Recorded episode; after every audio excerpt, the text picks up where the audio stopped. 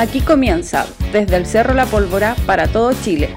Cerro a la izquierda, desde los estudios de Radio Voz de la Mujer, 107.7 en Concepción.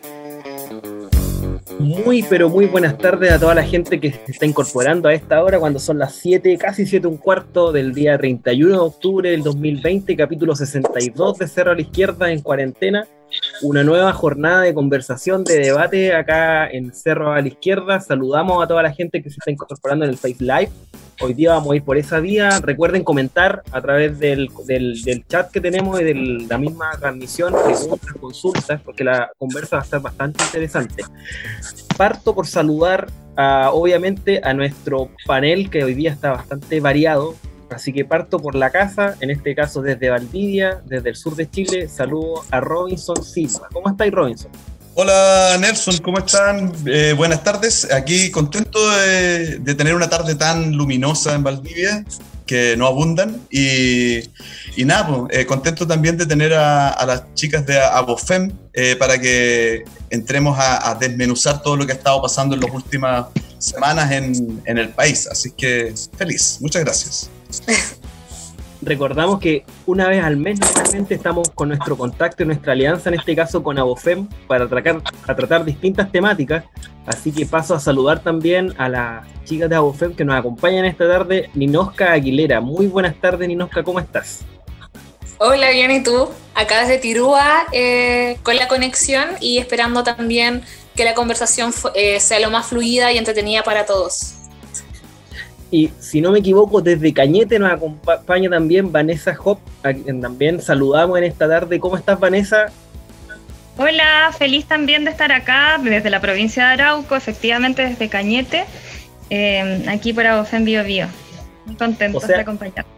Podríamos decir que hoy día está provincia de Arauco y casi la provincia de Concepción no está, porque estamos en distintos lados. Yo estoy en Quillón, así que estamos bastante variado el, set geográficamente, pero el tema que nos convoca esta tarde es muy interesante y tiene que ver con el proceso constituyente, específicamente con la paridad de género que se ha hablado y también la inclusión de los pueblos originarios. Ese es el tema, ese es el eje en el cual nosotros vamos a centrarnos el día de hoy, vamos a desmenuzarlo y vamos a conversarlo con Vanessa, con Ninoska y con Robinson acá en Cerro a la Izquierda.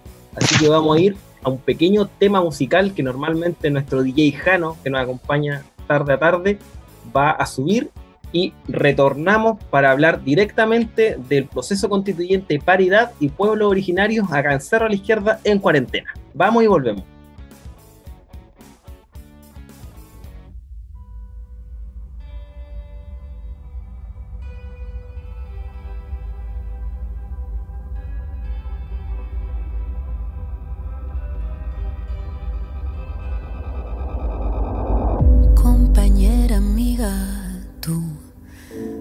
Primera fila, embestida en rebeldía, eres fuerza que nos guía, que el mundo entero sepa, te dispararon sin tregua, por la paz ellos dijeron, torturando nuestro pueblo, rebelión de octubre nuestra Nos une, rebelión de octubre, dignidad nos constituye. Octubre, rebelión, con honesta convicción. Octubre, rebelión, se lucha desde el corazón.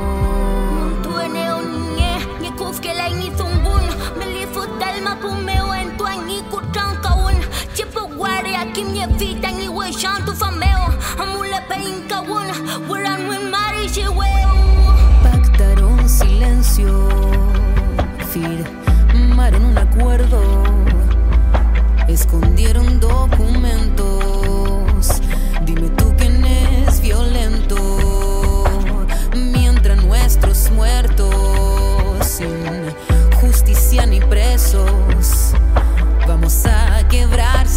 y la vida alzaremos.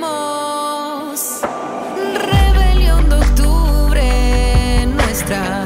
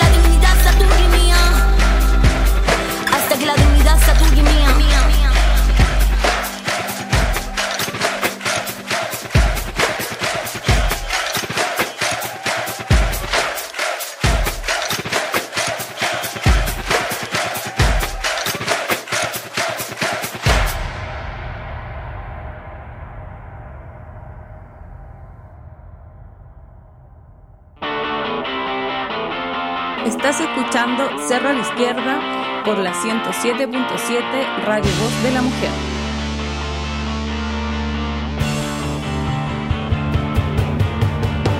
Retornamos a Cerro a la Izquierda, capítulo 62. El tema que escuchamos es de Rebelión de Octubre de Anita Tijoux, últimas canciones de Anita Tijoux, posible candidata constituyente. Ahí vamos a hablar con las chiquillas al respecto. Y aprovecho de, antes de, de empezar la conversa, saludar a nuestros medios aliados en este caso que retransmiten semana a semana Cerro la Izquierda, Radio Voz de la Mujer, evidentemente en el 107.7 FM, en el Cerro La Pólvora. Saludamos también a Radio Fiesta Mix en Nacimiento, a Resumen, Radio Aucán en San Fernando, Radio Monte Águila en esta localidad de la comuna de Cabrero, Radio Valentina de Ranguelmo en, la comuna de Coelemu, Radio Villa Olímpica en la comuna de Ñuñoa en Santiago, la agencia de noticias Medio, a Medio, ¿verdad? y la radio Senti Pensare en Argentina, que produce contenido latinoamericano para Latinoamérica desde Argentina. Así que un saludo afectuoso a cada uno de ellos y iniciamos rápidamente la conversación. Como les decía anteriormente, proceso constituyente, paridad y pueblos originarios es el tema. Entonces sería bueno como para iniciar la conversa eh, para que nuestra gente que nos está escuchando, que nos está viendo, ¿qué se entiende por paridad en el proceso constituyente? ¿A qué nos referimos con eso? Si nos pueden introducir un poco para iniciar la conversación. Perfecto. Bueno, lo primero que tengo que decir es que ojalá no existiera la necesidad de incorporar eh, este, este mecanismo que, como hemos dicho, es una forma de emparejar la cancha, ¿cierto? Eh, se establece precisamente porque el acceso que tenemos históricamente han tenido las mujeres al espacio público es bastante más complejo para nosotras que para los hombres, y esto por razones de que mm, de que no hemos abandonado o no hemos podido abandonar las labores del espacio privado, ¿cierto? Que ha sido donde históricamente hemos estado relegadas por, por este rol social que se nos ha asignado, que tiene que ver con las labores de cuidado, con las labores de, de cuidados de todo tipo y, de, del trabajo doméstico. Entonces, eh, eso es lo primero que hay que entender. No es que nosotros queramos eh, beneficios que no son legítimos.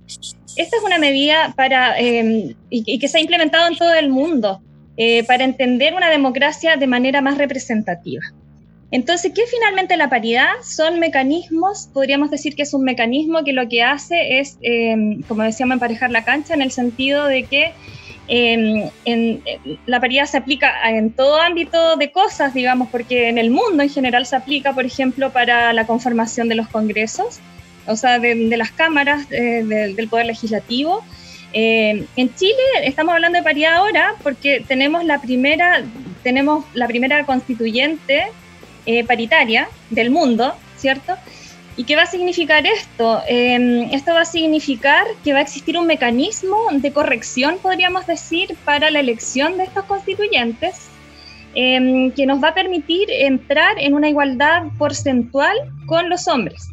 De tal forma que cuando eh, se saquen las cuentas de quienes fueron electos, eh, existen reglas para que no exista una sobrerepresentación de un género respecto del otro. Eso podríamos decir como en términos generales.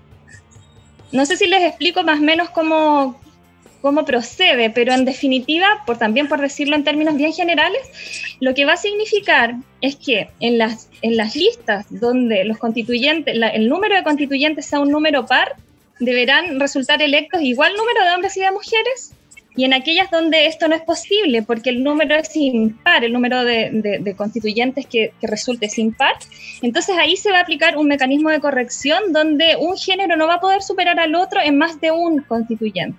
Ah. Entonces se habla de que en general eh, las cuotas de, de, paridad en el mundo van entre el 40 y el 60%, y la de Chile es una de las más altas porque iría creo que entre un 45 y un 55%. Eh, y en general opera de esa forma. Hay, hay también medidas específicas. Se dictó una ley para modificar la constitución, para lograr también la participación de independientes. Y en esta ley se establecen normas para poder definir cómo se va a proceder en un caso o en otro, porque también hay casos distintos cuando hablamos de listas conformadas por partidos políticos, por independientes, por pactos, y hay reglas específicas para cada caso. Oye, eh, para darle la palabra a Ninosca también, eh, me enteré hoy día que en las elecciones recién ocurridas en Bolivia, eh, hoy por primera vez el Parlamento boliviano tiene mayoría de mujeres por sobre hombres, que es una primera gran noticia que nunca había ocurrido en América Latina. yo, claro, entiendo la lógica que explica Vanessa, que, tiene que ver con esto de la representación, ¿cierto? Y la, la necesidad de emparejar las condiciones porque son desiguales, efectivamente lo son, por miles de razones podríamos estar haciendo 10 programas sobre eso nomás, sobre las dificultades, las condiciones desiguales. Eh, pero te quiero preguntar, eh, Ninosca, porque a mí me parece que el tema del proceso constituyente eh, tiene además una cuestión de fondo eh, tan o más importante que esta de la cantidad de, escaños para mujeres o hombres, o para personas de distintos géneros. Ninosca, tener una constitución feminista, ¿no? en el sentido de eh, que ponga acentos en las cuestiones fundamentales que hoy día el movimiento de mujeres requiere eh, para avanzar en Chile. ¿Cómo dirías tú que, el proceso constituyente podría recoger la agenda feminista, por ponerlo en esos términos? O sea, claramente el movimiento feminista ha estado presente ya dentro de los tres últimos años con mucha fuerza a nivel internacional. Eh, Bolivia no fue la excepción, ¿cierto? Eh, gracias a lo que tú mismo comentabas, eh, el que hoy por hoy en Bolivia exista más de un 60% de mujeres en el Parlamento no es casualidad, sino que se debe también a este movimiento internacional que ya está en un apogeo importante hace ya más de tres años. y acá en Chile, claramente, esta idea de una nueva constitución con paridad de género nos permite soñar con la posibilidad de tener una agenda feminista y que eh, la perspectiva de género se puede incorporar eh, en nuestra legislación actual. ¿ya? Eh, la constitución actual, por ejemplo, no creo que tiene mencionar a las mujeres una sola vez en todos los artículos que contiene. ¿ya? No hay perspectiva de género. Nosotros siempre hablamos del Tratado Belén do Pará, de distintas leyes que se han ido ratificando por Chile sobre esta materia consideramos que aún es insuficiente, que hay mucho por hacer, que el derecho internacional no está dando también los lineamientos eh, para que dentro de nuestro fuero interno, dentro de nuestro ordenamiento jurídico interno también podamos articularnos. Eh, y esta esperanza de redactar una nueva constitución claramente eh, viene de la mano con poner sobre la palestra la agenda feminista con perspectiva de género y poner fin también a todo tipo de violencias hacia la mujer. Sí, en ese sentido me tomo la palabra dos segundos para preguntarle a Vanessa. Eh, Vanessa, una agenda feminista que se incorpora al proceso constituyente o a la discusión constituyente más bien, eh, sería, por ejemplo, avanzar en que la constitución contenga eh, el reconocimiento hacia los derechos sexuales y reproductivos de manera expresa en la constitución. ¿Te parece a ti que sería un paso? Bueno, eh, lo interesante del planteamiento feminista es primero que este es un trabajo que llevamos tiempo haciendo. No es algo que haya ocurrido eh, como lo que están haciendo los partidos políticos que ahora se quieren subir al carro, ¿cierto? Y algunos tienen como sus ideas. No, desde el feminismo hemos hecho un trabajo serio y desde Abofem también creo que sostenemos ese trabajo. Eh, y bueno, el feminismo no solamente quiere ampliar este catálogo de derechos ni, ni abundar en derechos liberales, podríamos decir, en, en, un catálogo más abundante de derechos. Aspiramos a varias cosas en una constitución, pero entre ellos está la incorporación de derechos que la actual constitución no contiene y que lógicamente nos importan más a nosotras porque dicen más relación con los problemas que finalmente nos toca, de los que nos toca hacernos cargo, ¿cierto? Em, y cómo son los hijos y cómo es el, eh, todo el, tema de los derechos sexuales y reproductivos que tienen que ver con la salud de la mujer y que por supuesto no están en la constitución porque la constitución no fue hecha atendiendo las necesidades de las mujeres, como dice Ninosca, nos, se nos menciona en una oportunidad. Y de todas las constituciones que hemos tenido, las mujeres nunca han sido parte de ese proceso. Eh, por lo tanto, lo que tú me señalas es exacto. Sin embargo, no nos quedemos con la idea de que el feminismo solamente aboga por aumentar la cantidad de derechos o, el actual artículo 19 em, de la actual constitución, que sería como aumentar derechos, porque no es solamente eso, también aspiramos a llegar a la redistribución del poder, que la constitución se redacte en un lenguaje inclusivo y bueno, eh, todo lo, y, como decía Ninosca, o sea, una perspectiva de género que vaya del primer al último artículo. La constitución actual la, podríamos reformar entera y aún así no quedaría con perspectiva de género, porque sabemos que viene a instalar un modelo que es el neoliberalismo, y el neoliberalismo es esencialmente patriarcal, ¿cierto? Eh, está construido bajo la figura del latifundio, la figura del, del, jefe de la hacienda, ¿cierto? Y que es una figura netamente patriarcal. Eh, y, por, por, lo tanto, por lo mismo, abogamos por una nueva constitución.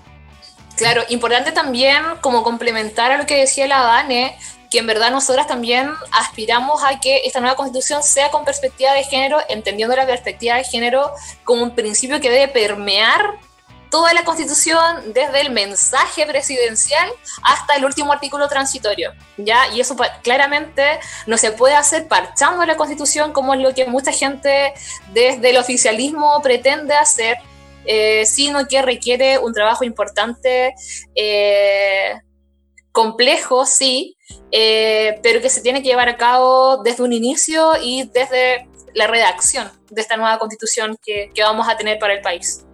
Oye, y hay una consulta en este caso para, para Ninoska, y bueno, y también para Vanessa en este caso. El hecho de que los constituyentes, porque hablábamos inicialmente que los constituyentes van a ver una, una fórmula paritaria para poderlo elegir. ¿Ustedes creen que esa forma paritaria asegura que una, la constitución va a incluir las demandas del movimiento feminista? ¿En qué grado lo puede hacer? ¿Cuál es el rol que también, dentro de me pregunta, cuál es el rol que ustedes ven de las organizaciones feministas en empujar un poco el carro respecto de lo que debería llevarse el proceso constituyente? Sí, súper importante eh, lo que mencionas, eh, estimado. Eh, la idea claramente es que, bueno, los resultados del plebiscito fueron sumamente claros. La gente no quiere una convención mixta, quiere una convención constitucional que esté redactada en un 100% por gente que no forma parte del Parlamento actualmente. ¿Y eso qué nos quiere decir? Que es el pueblo a través de las organizaciones sociales las que tienen que levantar sus propias candidaturas para que esta asamblea constitucional sea, perdón, esta eh, convención constitucional sea lo más parecida a la asamblea constituyente con la que siempre soñamos, ¿ya? Y de ahí claramente es muy importante que las agrupaciones feministas también se empiecen a articular y empiecen a trabajar al interior, ¿cierto?, dentro de su democracia interna para levantar sus candidaturas y entre todas también apoyarnos para lograr eh, que un buen número de dirigentes feministas, ¿cierto?, puedan ser candidatas y posteriormente puedan ser elegidas para redactar esta nueva constitución. Y desde ABOFEM también nosotros estamos haciendo este trabajo interno para levantar nuestras propias candidaturas, apoyar a los distritos y articularnos en conjunto con la red feminista, por lo menos acá en la región del Biobío. Yo quisiera también agregar algo que también para el feminismo es fundamental en el mismo sentido de, lo que dice Ninosca, más bien eh, una apreciación. Eh, este proceso lo sostenemos todos, todas y todos. Este proceso ya no lo podemos dejar en manos de los políticos, ya sabemos, tenemos la experiencia de lo que ocurrió con el plebiscito del año 39 y desde el feminismo existen eh, principios que son súper importantes al momento de, de poder ejercer la política y que es un aporte que yo creo que en general eh, se hace a la discusión política y que son eh, valores para nosotras y que deben aplicarse según nosotras entendemos, como son la horizontalidad, la colaboratividad y también el tema de la digitalización. O sea, son tres claves, eh, son tres elementos básicos que van a tener que estar presentes en este proceso porque entendemos que estamos viviendo una revolución. Se habla de la cuarta revolución, que es la revolución digital, la cuarta eh, revolución industrial, que sería la revolución digital, pero estamos también viviendo dos revoluciones más. Una es la feminista y la otra es la ambiental. ¿Y qué pasa? En este proceso que estamos viviendo de, dejar el latifundio, lo que estamos hablando, de dejar esta, esta idea de, del patrón que viene a resolverle los problemas a, digamos, a los lacayos que trabajan para él, que es la idea eh, del Valle Central que se extendió como, como, como si fuese la lógica o el sentido común de todo un país. Em, entonces, eh, abortar esta idea eh, tan patriarcal significa que todas y todos somos responsables. Y esto significa que no podemos esperar que venga alguien de arriba, ¿cierto? Que nos diga, ya, yo les voy a resolver los problemas, yo voy a ser su próxima presidenta o yo voy a ser su próxima constituyente y entonces voy a venir a resolver todos los problemas. No es así. Esto tenemos que hacernos cargo y tenemos que hacernos cargo. Todos tenemos un rol en esto y tenemos que encontrar cuál es nuestro rol. Pero no podemos dar un paso al costado, no ahora, porque si no, no va a ser posible. Entonces se entiende, bajo tu premisa, ¿verdad? Yo, yo logro entender que también los hombres que sean elegidos constituyentes eh, tendrán eh, la, la, necesidad de posicionarse en frente a las discusiones que tengan carácter feminista o socioambiental o de cualquier ámbito, ¿no? O sea, pero particularmente el feminismo, no son solo la mitad de las mujeres que van a ser constituyentes las que tengan el deber de llevar la agenda feminista al debate constitucional también los hombres deben hacerse cargo de eso, deben asumir ese rol y discutirlo, ¿no? Eh, abiertamente, ¿verdad? Con amplitud de criterio, por supuesto. Eh, es también una, llamada a, dejar el binarismo, este hombre-mujer, un poco de lado y asumir el debate de fondo, que es este que propone, eh, que proponen los feminismos desde hace por lo menos tres años, como decía Ninoska, y yo diría que históricamente, ¿no es cierto? Claro, sí, totalmente y también darle cabida a las diversidades, porque entendemos, entendemos que en, esta diversidad de, de, personas se va a dar la riqueza de la discusión. Ahora, eh, efectivamente, necesitamos feministas ahí. Necesitamos feministas, ¿por qué? Porque obviamente nosotras tenemos eh, estas ideas, las hemos trabajado y necesitamos que sean puestas sobre la mesa. Pero eh, sería hermoso pensar en una sociedad donde la igualdad, porque no aspiramos más que a una igualdad material, ¿cierto? No a una igualdad netamente formal, que es la que existe ahora, que es de papel, pero que en la práctica no se concreta, no se lleva a la práctica pero ah, sería hermoso vivir en una sociedad donde estos valores, que son valores del feminismo y son valores en realidad de derechos humanos, fuesen valores que permearan la sociedad y que en realidad no hubiese necesidad de que lo, llevara adelante solamente las feministas. Eh, y por eso también es necesario que hayan hombres y que hayan diversidades sexuales y que haya una diversidad de lo que significa el pueblo, la puebla y de lo que significamos todas y todos. Perfecto, Ninoska. Eh, por ahí escuchaba entonces que Abofem tiene eh, la idea, ¿cierto?, de construir una plataforma, una alternativa que presente sus opciones frente a la, a la Convención Constitucional. Me gustaría saber, porque hay todo un debate acerca de que el proceso del 25 de octubre lo que deja claro, lo más claro de todo, es un rechazo tajante a los partidos políticos.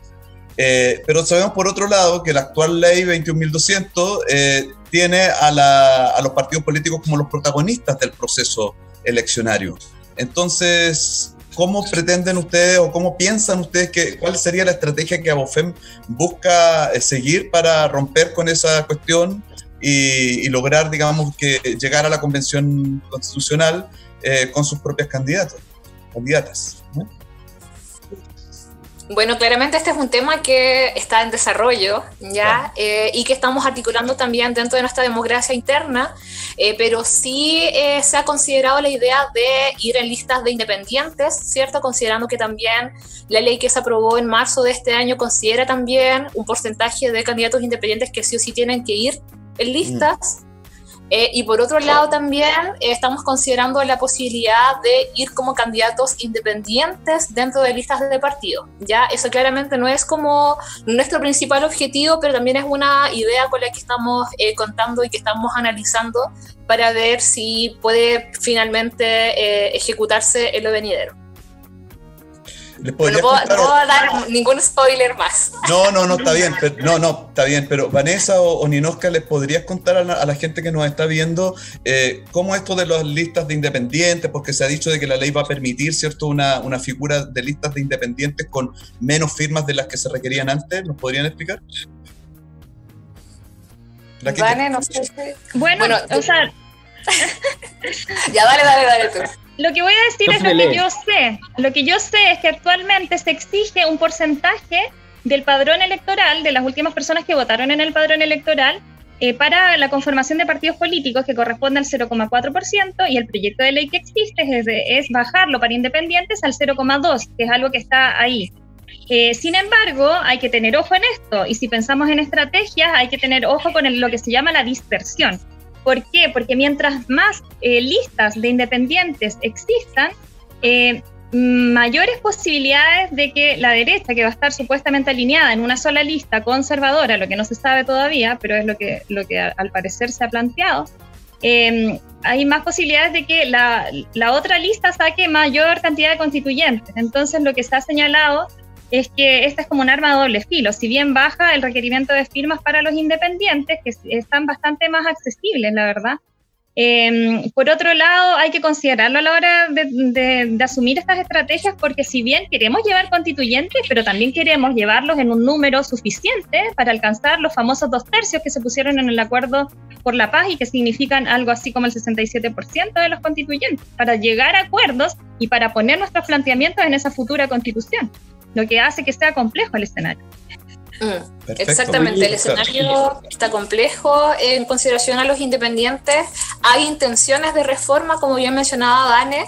Eh, aún no se zanja el tema, aún no hay un acuerdo en el Congreso, por lo tanto tampoco se ha promulgado ni publicado esto, eh, pero estamos también ahí expectantes intentando ejercer presión para que las candidaturas independientes efectivamente logren posicionarse al interior de la constituyente.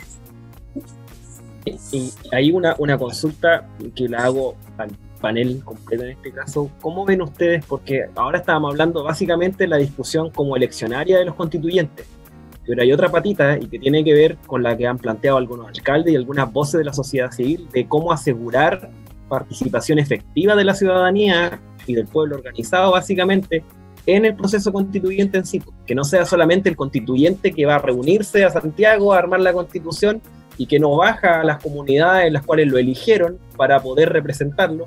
¿Cómo, cómo ven ustedes desde Abofem o desde el movimiento feminista en sí el poder levantar estos mecanismos de participación? Eh, que son la participación básicamente de base. ¿Cómo lo ven ustedes? Carlos Alfredo, tu mamá vino por una semana. Ya hace un año que vive con nosotros. Hasta trajo sus gatos. ¿Y yo qué puedo hacer? Lo que puedes hacer, Carlos. ¿Y él quién es? Es Miguel, nuestro experto de TurboTax Live. Como tu suegra hace un año que vive con ustedes, you can claim her as a dependent y así obtener esa deducción de taxes extra. Hacer taxes puede parecer dramático. Por suerte, los expertos bilingües de TurboTax Live te ayudan a obtener el máximo reembolso sabiendo que tus taxes están bien hechos. You do your thing, we've got your taxes. Intuit TurboTax Live. La preparación de taxes y la aplicabilidad de las deducciones varían según el individuo. Yo creo que es difícil dar una respuesta como a Boston, porque como decía Ninoska, es algo que está, estamos, eh, estamos discutiendo en realidad. Sí, no, está zanjado todavía como, como organización. Sin embargo, en lo personal les cuento que yo igual participo de otras organizaciones, por ejemplo la coordinadora Nahuelbuta Constituyente, eh, con la que hemos estado trabajando, y han salido algunas ideas, porque eh, finalmente eh, quien llegue a esa constituyente la idea es que finalmente sea un canal, ¿cierto? Un puente entre esas organizaciones de base y lo que va a ir plasmado en esta carta. Entonces, por, eh, por ejemplo, hoy día salía la idea de un, de un mandato, eh, quizás es casi simbólico, pero al parecer se ha hecho, se hizo, no sé si en Concepción, pero alguien lo mencionó como ejemplo, eh, de un documento donde pudiese existir un mandato expreso de estas organizaciones de base que apoyan esta candidatura a constituyente donde esta persona se compromete a llevar la sistematización de las actas, por ejemplo, que es algo, es algo que se ha hecho en los territorios, se han levantado actas y se, han sistematizado. Entonces hay un material ahí al que deberían responder estos candidatos, porque ahora parece que todos quieren ser candidatos y candidatas. Sin embargo, sin embargo, no, eh, también es, responsabilidad de nosotros como ciudadanía eh, ver el currículum social de esa persona, de esa, de esa constituyente, Em, y, fijarnos si efectivamente es una persona que tiene vinculación con ese movimiento social, porque si no veo difícil que le dé prioridad a esos acuerdos. Ya, entonces pienso que nuevamente volvemos al tema de, que aquí todos tenemos que hacernos parte de esto. Claro, pero complementar con la Dane, bueno, yo también formo parte de Modatima, en Modatima también hemos estado conversando bastante este tema eh, y se vuelve a reforzar la idea de que es necesario que las agrupaciones territoriales, las organizaciones sociales, los grupos intermedios de la sociedad civil se organicen, ¿cierto? Y levanten sus propias candidaturas, las apoyen, eh, presionen y hagan el seguimiento. ¿Y por qué es importante? Porque de esa forma también nos aseguremos que una persona que tiene conocimiento del territorio, que tiene un conocimiento ya acabado territorial, eh, de las demandas de su territorio eh, es la que perfectamente puede llevar este tema ahí eh, a Santiago, que se supone que ahí se va a redactar en el ex, Congreso Nacional, ¿cierto? Y, y, finalmente incidir, ¿cierto?, desde la agenda local en lo nacional. Pues. Como el Nelson le preguntó al panel, yo igual me voy a meter. sí, de hecho te, iba a decir, Robinson, ¿qué opina usted? Porque usted lo vi pendiente de la pregunta, así que... Sí, Robinson, por favor. Es, una, es una pregunta muy interesante para mí porque yo siempre he creído eh, eh, que este proceso debería estar centrado en la soberanía y, bueno. Pero, pero en torno a lo que dice la Vanessa, me parece súper interesante el planteamiento. Yo soy de los que sostengo que este, este proceso está al revés porque estamos hablando de representaciones cuando en realidad eh, deberíamos estar hablando de la delegación, digamos, de la deliberación y de la delegación de ideas, ¿no? que es lo que ha venido haciendo el pueblo desde el 18 y 19 de octubre, es decir, reuniéndose en cabildos, en asamblea, en organizaciones de la sociedad civil, como decía Ninoska, y deliberando, dando ideas, ¿no? De cómo queremos que sean los distintos elementos, ¿cierto?, que pueden constituir eh, las bases de una sociedad. Y, y, en ese sentido, me parece re interesante lo que dice Vanessa, que es que el nuestro rol hoy día, hablo también por parte de mi asamblea, por ejemplo, que lo hemos discutido, no tenemos resolución, pero lo hemos discutido, nosotros en mi asamblea tenemos 11 puntos 11 puntos que decidimos que eran los fundamentales para una nueva constitución. Y yo creo que el rol nuestro ahora es pedirle a esos constituyentes, eh, a través de un acta firmada o, no, o como sea, ¿no? Eh, a través de un compromiso público tal vez, que ese constituyente esa, o ese constituyente eh, lleve esas ideas y las traslade al debate constitucional. Entonces, me parece que es la manera de salvar un poco el proceso, porque los partidos al parecer igualmente van a estar eh, liderando esta mm. cuestión, nos guste o no, todo hace presagiar que sería así, que los partidos van a tener, no sé si el control total del proceso, pero sí una importante, un importante rol. Y desde ese punto de vista creo que es importante seguir considerando que la soberanía la tenemos nosotros y nosotras, quienes estamos en las organizaciones ya sea BOFEM, Asamblea, Cabildo, Modatima, eh, juntas de vecinos, lo que sea, sindicatos, ¿cierto? Y que esas organizaciones hagan eh, este proceso de eh, deliberación que le ponga al constituyente la obligación de que esos sean los temas que se, que se trabajen y de la manera en como queremos que se trabajen en el debate constitucional. Lo, dejaría ahí. Mm. Exacto, y confianza en el pueblo. Si finalmente el pueblo demostró que es un pueblo informado, ya no es el mismo pueblo de hace 20 años atrás, 30 años atrás, eh, está en nuestras manos este cambio. Obviamente sabemos que es difícil, que el poder político nos tiene también sumamente entrampados, que es un proceso al revés, como bien decía Robinson recién, eh, pero confianza en el pueblo. Esa es la, la esperanza con la que me quiero quedar. Eso siempre, sí. Y, a, mí, a mí me gustaría también, no sé si será posible, pero ojalá que exista una lista única a nivel nacional de independientes. De tal manera que la dispersión no ocurra tanto y que los votos de los independientes no se compartan con los de partidos políticos, porque los independientes que quieran ir en listas de partidos políticos con el sistema de ON va a significar que es una votación que se suma y entonces eh, incluso la, la, paridad opera de una forma compartida, podríamos decir. Entonces quizás, quizás si armamos una lista única a nivel nacional de independientes, eh, lo podemos lograr. Ahora no sé si eso va a ser posible, pero bueno, en pedirme hay engaño. El, abanico, de posibilidades que se abren desde el, con el, 25 de octubre en adelante, pues, son las distintas posturas que van, van surgiendo igual. Y ahí un tema que también está dentro de esta discusión constituyente tiene que ver con los escaños reservados para pueblos originarios. Es un tema que ha salido bastante en la última semana, de hecho se ha discutido. Menos mal. y afrodescendientes. En la, claro, pues, y afrodescendientes. ¿Cómo, ven ustedes? Bueno, primero, hagamos una contextualización. Pues, ¿Qué se entiende por escaño reservado a pueblos originarios y afrodescendientes? ¿Qué es lo que, qué es, lo que es eso, básicamente? O partir. Eh, para partir, los escaños un escaño es lo mismo que un cupo o un asiento, ¿ya? Yo sé que escaño es una palabra un poco extraña, media rebuscada, la gente por lo general no entiende. Y así como con la fórmula de paridad, lo que se busca a través de la fórmula de escaños reservados para pueblos originarios es garantizar una participación democrática y justa de los distintos pueblos que cohabitan en Chile a través de un cupo eh, en este proceso para redactar la nueva constitución. ¿ya? Eh, bueno, yo sé que es como un tema que a mí me apasiona demasiado en lo particular porque estoy asesorando eh, a comunidades, a la identidad territorial afquense y a un conjunto de más de 50 agrupaciones que han presentado indicaciones, hemos ido a exponer en el Senado entonces, eh, para mí es sumamente relevante que este tema al fin haya salido a la palestra comunicacional porque ha sido un tema que ha estado sumamente entrabado dentro del Congreso.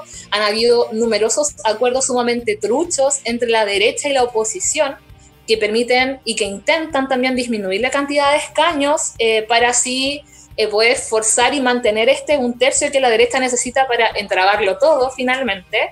y los medios de comunicación eh, hasta el momento no habían tenido interés de poder darle seguimiento a este tema. Entonces, gracias a que esta semana se aprobó en la Comisión de Constitución del Senado pudo salir a la palestra nuevamente y ahora también los dirigentes pueden eh, con mayor palestra, ¿cierto?, articularse y dar a conocer eh, su punto de vista, sus inquietudes y sus, no sé, desesperanzas un poco también con respecto a este tema. Vanessa, en ese sentido, hay pueblos originarios que, han estado, se han manifestado, digamos, reacios a esto de, la discusión en torno a, los escaños reservados, a los cupos reservados para pueblos originarios. ¿Cómo lo ves tú? ¿Cómo lo analizas? Interesante la pregunta, porque mm, hace poco estuvimos en un conversatorio eh, con un profesor mapuche y él plantea una teoría, bueno, lo voy a mencionar, Víctor Naquil, porque es una persona que admiro harto. Bueno, y hay, él, por ejemplo, tiene una postura donde eh, considera un poco, eh, o sea, él, él hace todo un análisis de la situación y, plantea una estrategia política para el pueblo mapuche en este caso, no para los pueblos indígenas en general. Eh, eh, lo que voy a decir no es exactamente lo que dice él, pero entendiendo un poco de que eh, esta idea como de separar y decir que los pueblos indígenas necesitan medidas especiales, hace un poco que, se separe, es, decir, como separar el pueblo chileno del pueblo, de los pueblos indígenas, eh, en circunstancias de que de repente los pueblos necesitan, sin ser una mayoría demográfica, porque no son una mayoría demográfica, necesitan construir eh, mayorías políticas para poder, eh, para poder eh, constituirse y autodeterminarse. Entonces, lo que yo entendía de la idea que planteaba el profesor era esto, o sea, cómo si, si, planteamos esto de, de escaños reservados, de alguna manera estamos pensando, ah, pero eso es una discusión de los pueblos indígenas y nuestras discusiones son otras, nuestra agenda es otra. Cuando en definitiva eh, lo, que ellos buscan también, o, sea, esto no es tampoco un planteamiento del pueblo mapuche, es de una persona, pero de lo que yo le escuché, básicamente es que mm, igual es necesario construir mayorías políticas y hay una gran parte del pueblo chileno que sabemos, o sea, lo vimos, eh, lo vimos en el movimiento social, muchas banderas eh, mapuches, hay una gran parte del pueblo chileno que puede solidarizar con las demandas del pueblo mapuche o de los pueblos indígenas en general, em, pero para eso eh, hay que entender una unidad al menos em, desde el punto de vista político. Entonces, al menos esa ha sido una crítica que yo he escuchado al respecto. Perfecto. Sí, igual perdón, me gustaría precisar también que no es que hayan pueblos originarios que estén en contra de la figura de escaños, o sea, igual hay que considerar que son pueblos, naciones, y que así como el pueblo chileno está constituido por gente de derecha, gente de izquierda, gente hippie, gente UDI, gente de todo tipo de personas, ¿cierto? dentro de todo tipo de diversidades, también dentro de los pueblos originarios, dentro de estos pueblos naciones, también existen diferencias. Hay gente que está a favor de los escaños, que está peleando arduamente por ellos y para obtener cupos eh, democráticos y justos eh, para ellos. Hay otros también que, que miran con una especie de resquemor este proceso y también su justo derecho, ¿cierto? Pero en la generalidad no podemos hablar de que este pueblo está a favor o este pueblo está en contra, porque finalmente sería generalizar y atribuirles eh, decisiones que en verdad no han tomado y eso también sería contravenir un poco también eh, su propia autodeterminación. Eso. Vale, muy bien. Eh, Nelson, me parece que hay comentarios en, el, en la caja eh, de Facebook. No sé si los tienes a mano. Tenemos en, face, en el Facebook. Sí, los tengo acá a mano. Los voy a, se los voy a compartir. De hecho, Pablo Pinto Valenzuela nos, como, nos comenta, tremendo conversatorio. Hay que ponerle aguante a lo que se viene con un puñito. Así que un saludo a Pablo, que nos está viendo, que nos está escuchando hasta ahora. También a Algem Tolu Blase, eh, dice, hay una propuesta de la oposición que, que, la constituyente tenga un día distrital para visitar y así reconectar las necesidades ciudadanas. ¿Qué opinan de eso?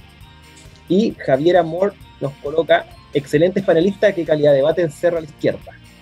Y ahora se nos unió Kevin Fredes, que nos comenta, saludos desde Arauco, aguante la Vane. saludos per personalizados. Saludos personalizados. Sí, hay con, eh, no sé si hashtag.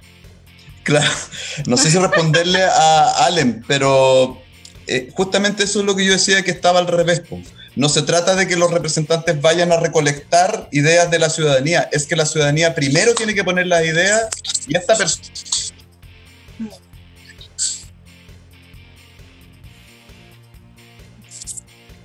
¿Me caí yo? se cayó, parece un. Parece que se. Sí, parece que sentirse que son como los dueños del Ahora, mambo permanente y que ellos deciden eh, por sobre la, la, opinión de los demás, ¿no? Es que, eh, si podría repetir la idea, porque justo se te cortó en un momento, Robinson, cuando partiste Chuta. y tomás, tomamos los últimos 10 segundos.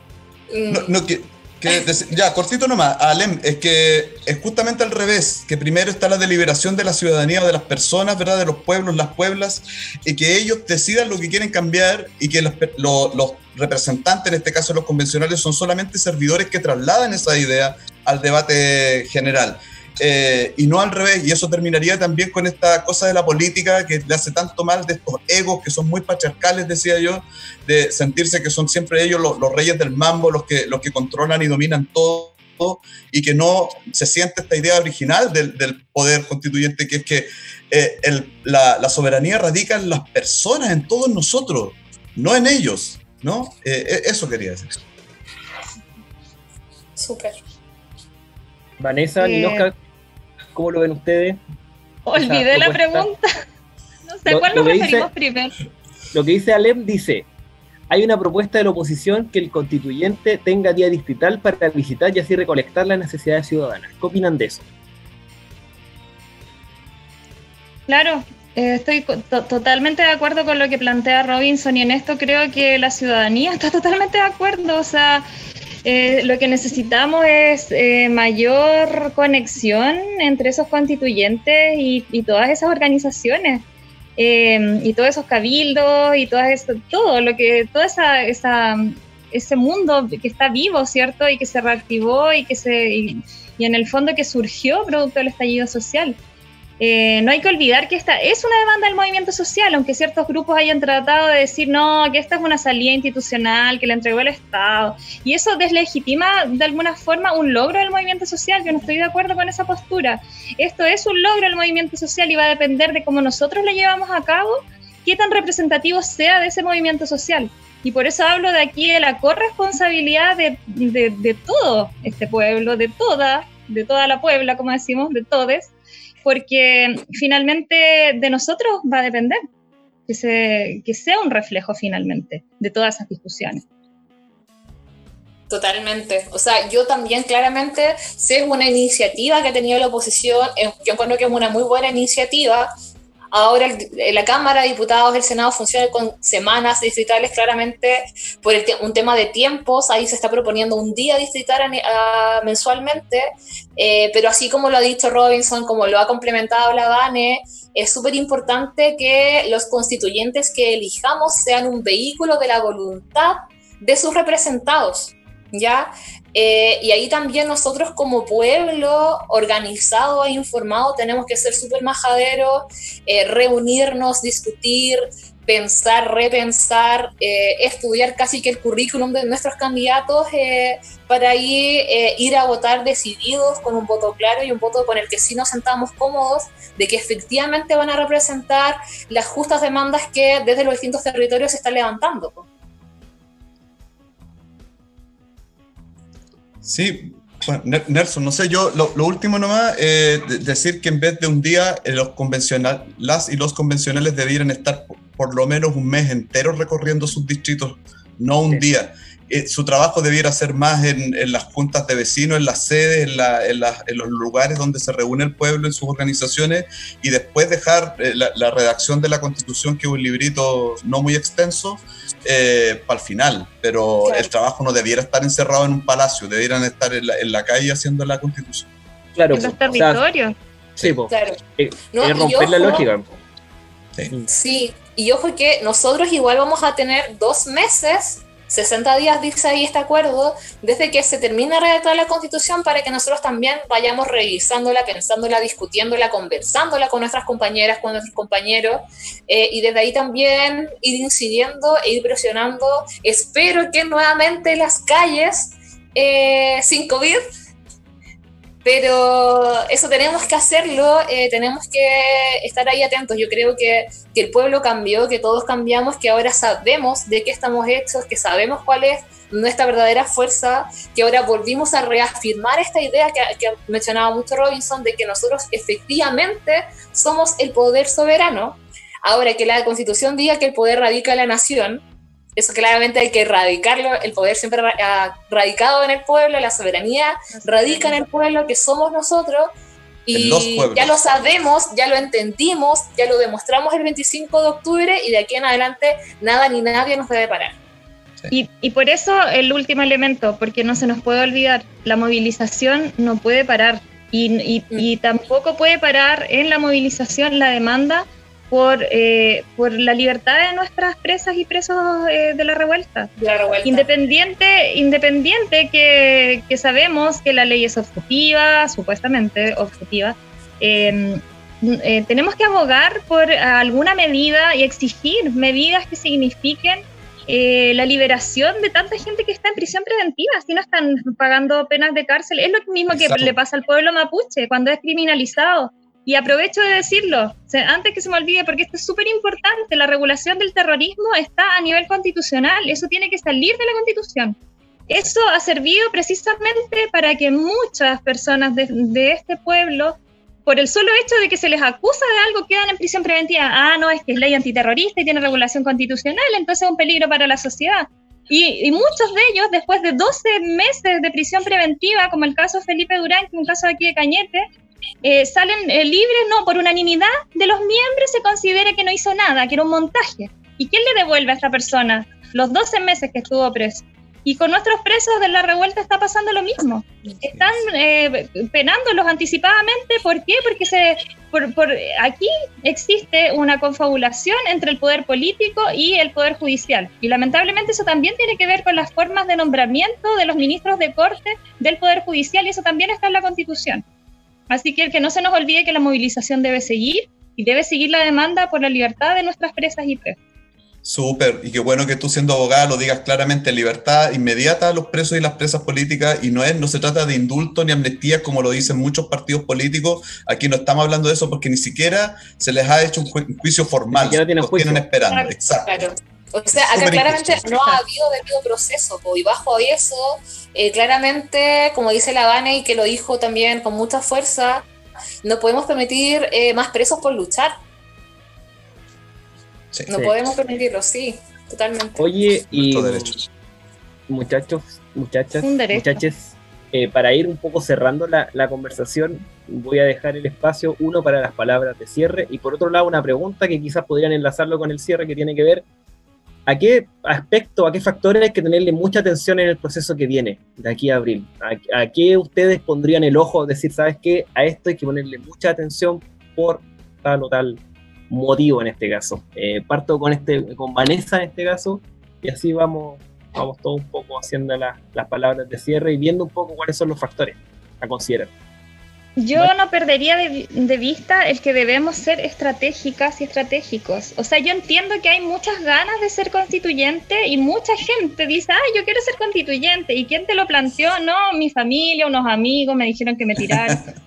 Aquí hay que ser conscientes. O sea, esta no es una decisión porque quiero ganar más plata o porque quiero resolver mi tema privado. Hay que pensar que en esta decisión hay una visión de país. Aquí nos estamos jugando una, una cuestión única, tenemos una, una oportunidad única. Y quien quiera que vaya a ocupar ese lugar, hay que pensar que le va a estar quitando el espacio a otra persona que pueda tener un, un legítimo interés de cambiar este país culiado, como hemos dicho, perdonando la expresión. Totalmente. Eh, ese Pitito. debe ser, es- Ah. esa debe ser la motivación finalmente. La motivación es llegar ahí a servir de este puente que hemos visto, pero no por motivos personales. Entonces yo le pondría mucho ojo a la estrategia y lo que planteaba de, de- ser eh, inteligentes en pensar cómo nos vamos a ir si es que queremos llevar constituyentes. Y lo que yo planteaba no sería mala idea quizás en pensar en una lista única nacional de independientes Eh, y así no le hacemos el juego a los partidos políticos tradicionales, pero tampoco nos estamos boicoteando entre nosotros los independientes. Los independientes, anticapitalistas, feministas, de izquierda, llámenlo como quieran, pero de las fuerzas revolucionarias o, o que queremos modificar las cosas, que no queremos que este país siga siendo lo que es. Yo creo que ahí pondría el ojo. Geico asks, How would you love a chance to save some money on insurance? Of course you would. And when it comes to great rates on insurance, Geico can help. Like with insurance for your car, truck, motorcycle, boat, and RV. Even help with homeowners or renters coverage. Plus, add an easy to use mobile app, available 24 hour roadside assistance, and more, and Geico is an easy choice. Switch today and see all the ways you could save. It's easy. Simply go to geico.com or contact your local agent today. ¿Y Oscar? Sí, o sea, claro, complementando lo que decía la Vane, es súper importante que, bueno, ahora está toda la efervescencia post plebiscito, toda la gente quiere ser constituyente, ya es como muy moda. eh, y claro, o sea, el llamado es a que efectivamente como repiensen el por qué, si es una idea que viene desde los egos o desde la convicción legítima de poder cambiar este país. Ahí el pitito incluido. Eh, y también, por otro lado, y aquí yo también quiero insistir harto, que es algo que he estado planteando a lo largo de, de todo este podcast, es el tema de la ciudadanía informada. O sea, claramente si sabemos que desde los egos mucha gente va a querer subirse al carro de la victoria y ser constituyente, nosotros también tenemos que ser lo suficientemente inteligentes para, por un lado, ir levantando candidaturas que nos convenzan y que sepamos que efectivamente encarnan las luchas y las causas y las demandas que nosotros consideramos correctas y legítimas. Y por otro lado también ser un pueblo informado en la medida de eh, hacerle este seguimiento a, a estos posibles candidatos eh, y también votar desde ahí. Ya sabemos que el voto efectivamente sirve, ya sabemos que la voluntad de las urnas sí puede ser bien expresada, ya lo demostramos eh, con este plebiscito del 25 y así también ahora la pega claramente va a ser sumamente extenuante también un poco considerando que justo el 11 de abril que van a ser las elecciones, eh, no solo vamos a elegir a los constituyentes, sino que además a los alcaldes, los concejales, por primera vez a gobernadores. Entonces va a ser como el gran día de la democracia y como un gran día también requiere que nosotros también estemos preparados, estemos informados, que incidamos a través de todos los espacios, desde los territorios, desde las asambleas, desde las organizaciones en las cuales formamos parte, a las que representamos, y también en las calles, ¿ya? O sea, es un trabajo eh, que se viene, que es súper potente, que es súper importante, eh, que sí va a ser agotador, porque hay que decirlo, ¿cachai? Pero, pero ya que estamos en esta, tenemos que darle con todo eh, y desde todos los flancos poder ir apuntando, organizarnos y confiar en nosotros mismos. Yo creo que ahí también está como la palabra de cierre, como reforzar también esta idea de, de, confiar en el pueblo, confiar en el pueblo que somos todos nosotros, confiar en nuestro poder, en nuestra soberanía y en nuestras intenciones de, de poder cambiar este país culiado. Eh, porque ya, filo, sin pitito, la, sin la- pitito, no, dale, nomás. Sí. Sí, dale. ¿Y qué tanto? Ahí después ¿Qué Spotify tanto? nos va a censurar, pero ah, Sí. Ahí Jano, la edición ahí. No. Oye, eh, había que Robinson, decirlo, había que decirlo. claro. Este Sí. país. Robinson, ¿qué, qué, ¿a qué factores o le pondréis ojo? Yo quiero reforzar algo que dice Alem aquí en, en los comentarios que me hace todo el sentido, yo siempre lo pienso. Eh, toda esta cuestión eh, ha costado vidas, mutilaciones, eh, violaciones, eh, acoso, eh, una policía enloquecida. nos ha traído un montón de, de perjuicios, gente encarcelada, como ya decíamos. Entonces no es menor. Uno puede estar bien contento y todo lo que uno quiera, pero tampoco olvidemos ese factor que es muy importante. Esto para el pueblo chileno, bueno, para ningún pueblo, nunca nada es gratis cuando se enfrenta a enemigos tan poderosos. Por lo tanto, eh, yo lo, único que puedo decir que usted, señora, señor Galán Maduro, como dice la abuela, eh, debe también de alguna manera eh, ser consciente de que su rol no basta con que sea o no constituyente. Usted puede estar organizado en lo que donde considere usted que está mejor, más cómodo, más cómoda, eh, organícese, llame a su constituyente, expóngale lo que usted quiere que, que diga la constitución y esa va a ser tal vez un rol tanto más importante que ser constituyente. El que usted sea un, constructor participante, comprometido con el proceso de los cambios y las transformaciones en Chile, va a darle sentido a tanto ojo perdido, a tanta vida mutilada, ¿cierto? Asesinada eh, y tanto joven encarcelado que de hecho ni siquiera los dejan votar. Entonces, por ese mismo, en ese mismo sentido, eh, está bien el voto, pero no basta con votar. También tiene que ser partícipe y constructor de las transformaciones y los cambios en Chile. Eso, Nelson, con eso me despido. Ya no basta con votar, sería el título de la película. Como la antigua película Aldo Franz. Sí, ¿no? sí, me recordó, me recordó, me recordó eso. Sí, Ya no basta con votar. Robinson con la piedra. Sí, siempre. Sí, ya lo vi. Ahí, vestido de negro, con una Sí. cosita blanca aquí, Exactamente. tirando pinza igual. Claro. Igual, igual. Oye, eh, bueno, primero agradecer a Camila Curi, a Alex Tuclase, a, a, a Cecilia Yaupe, a Javier Amor, a Kevin Fredes y todas las personas que participaron, que interactuaron con nosotros a través del Face Live. gracias. Yo a poner ojo, uno, el tema de la participación real y ese de lo comparto con Robinson, no irse para la casa, con el voto no basta, hay que participar y hay que presionar para que esa participación sea efectiva.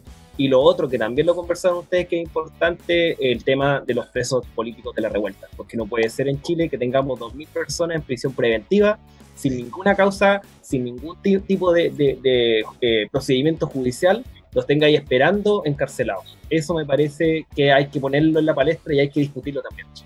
Así que con eso, eh, saludo y me despido afectuosamente. Agradezco a Vanessa, a Ninoska, a Robinson, a cada una de las personas. Sal tu mind, Teucayal. Pero que se, ya quedó, se quedó pegado Nelson, parece, pero muchas gracias, chiquillas, se pasaron.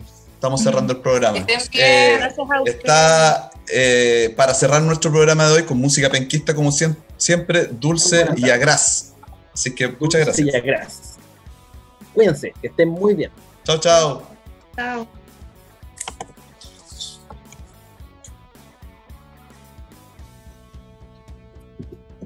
Gracias, chiquillos. A ti, muchas Oye, a gracias. ustedes, Sale salió súper bien. bueno. Salió bueno el programa. Sí, bacán.